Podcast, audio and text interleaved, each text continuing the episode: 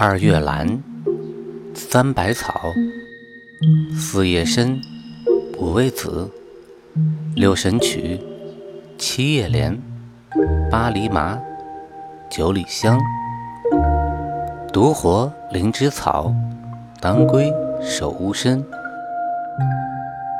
听百草故事，懂中药知识。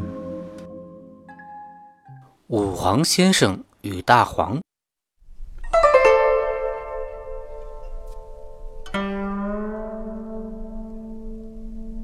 大黄具有泻下攻积、清热泻火、解毒止血、活血化瘀、清利湿热的功能，广泛用于治疗大便秘结、臃肿、疔疮、目赤肿痛、炸腮、喉痹、牙龈肿痛、血热妄行引起的各种出血、淤血经闭、产后腹痛、跌打损伤、湿热泄痢、黄疸。水肿、中风、痰迷等等，有荡涤胃肠、推陈至新、安和五脏之功。大黄在我国传统医学中应用已久，始载于我国现存最早的药学专著《神农本草经》，因其色黄，故得名。历代本草均有收载，《千金方》称大黄为锦纹大黄。五谱本草称大黄为黄粱、火参、肤如，李当之药录称其为将军，而中药材手册则称之为川军。中草药里的大黄原来不叫大黄，叫做黄根。为什么后来叫成了大黄呢？它有这么一段故事：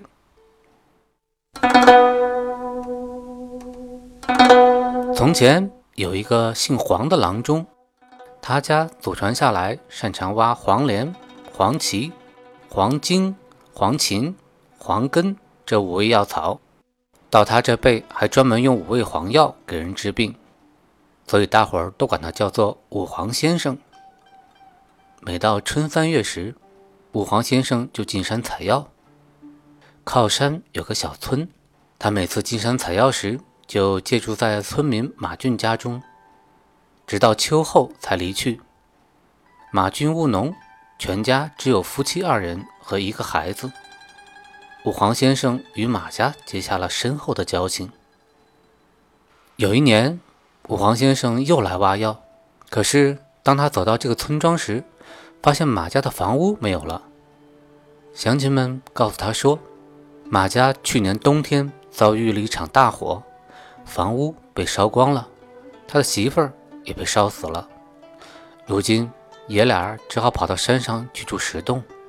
武黄先生十分的难过，他就到山洞找到了马俊父子。马俊看见武黄先生抱头痛哭，武黄先生说：“你现在一无所有，不如带上孩子，跟着我挖药卖药去吧。”马俊从此呢。就跟着武黄先生学挖药，不到半年功夫，马俊就学会了挖五黄药。但是武黄先生却从不教他治病。一天，马俊说：“老哥，你怎么不教我治病呢？”武黄先生笑道：“我看你这人性子太急，不适合当郎中。”马俊呢，有些不满，便暗暗地注意武黄先生怎么给人治病。什么病该下什么药，日久天长，马俊呢多少呢也摸透了一些门道，于是呢就背着武黄先生给人治起病来了。碰巧还真让他治好了几个人，马俊呢十分的高兴。有一天，武黄先生不在家，有一个孕妇来找郎中。这妇人身体虚弱，骨瘦如柴，原来是拉肚子。本来止泻应该用黄连，马俊呢却给他用了促泻的黄根。病人回去吃了两剂药，大泻不止，没过两天就给死了。病人家属就把他扭送到了县衙，县官审明经过，就断了马俊一个庸医害人的罪名。这时武黄先生赶来了，他跪在堂前说：“老爷，您应该判我有罪啊。县官问：“你，你是什么人？怎么该判你有罪呢？”呃，他是跟我学的医，我教的不轻，罪在我身呢。马俊闻听，急忙说：“老爷，是我背着他干的事儿，跟他没有关系啊。”县官问明他俩的关系，感到这两个人如此重交情，很是敬佩。平日他也听说过武皇先生的大名，所以县官罚他们送给死者家里一笔钱，就放他们两人出衙了。马俊万分的羞愧，后来干脆踏踏实实的埋头挖药。人也变得稳重多了。武皇先生这才教他行医。为了记住前面的教训，武皇先生便将五味黄药中的黄根改为大黄，免得后人再用错了这一味药。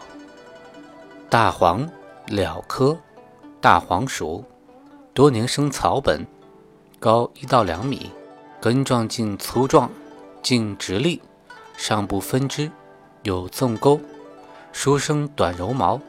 原产于我国，分布于陕西、湖北、四川和云南，野生或栽培。根状茎可以供药用。大黄其性苦寒，易伤胃气，故脾胃虚弱者要慎用。